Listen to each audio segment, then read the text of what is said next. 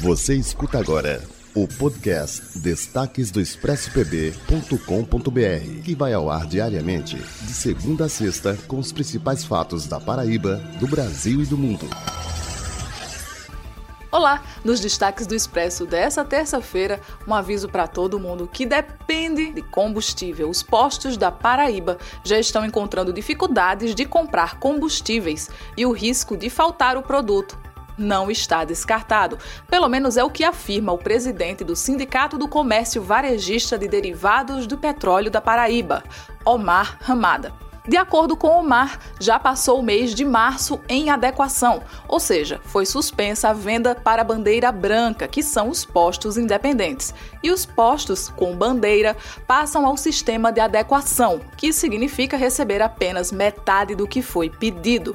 De acordo com o dirigente sindical, o problema está sendo provocado pela valorização dos combustíveis no mercado internacional, onde os preços são mais elevados do que os praticados no Brasil. A demora no processo de ajustes feitos pela Petrobras também faz as empresas esperarem por mais tempo para adquirir o combustível. Omar diz que a exportação fica perigosa para as distribuidoras porque é um processo que leva 90 dias e ninguém sabe se quando chegar aqui vai estar compatível.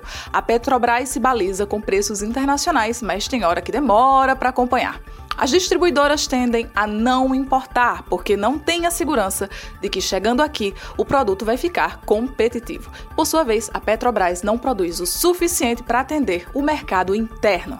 Fica aí o alerta para você que depende de combustível, talvez seja uma boa hora para encher o tanque, mesmo com os preços do jeito que estão. Por enquanto é só, mas se você quiser continuar antenado sobre as informações envolvendo o preço de combustível, o abastecimento, continue nos acompanhando lá no expressopb.com.br, porque lá você já sabe, a notícia não para.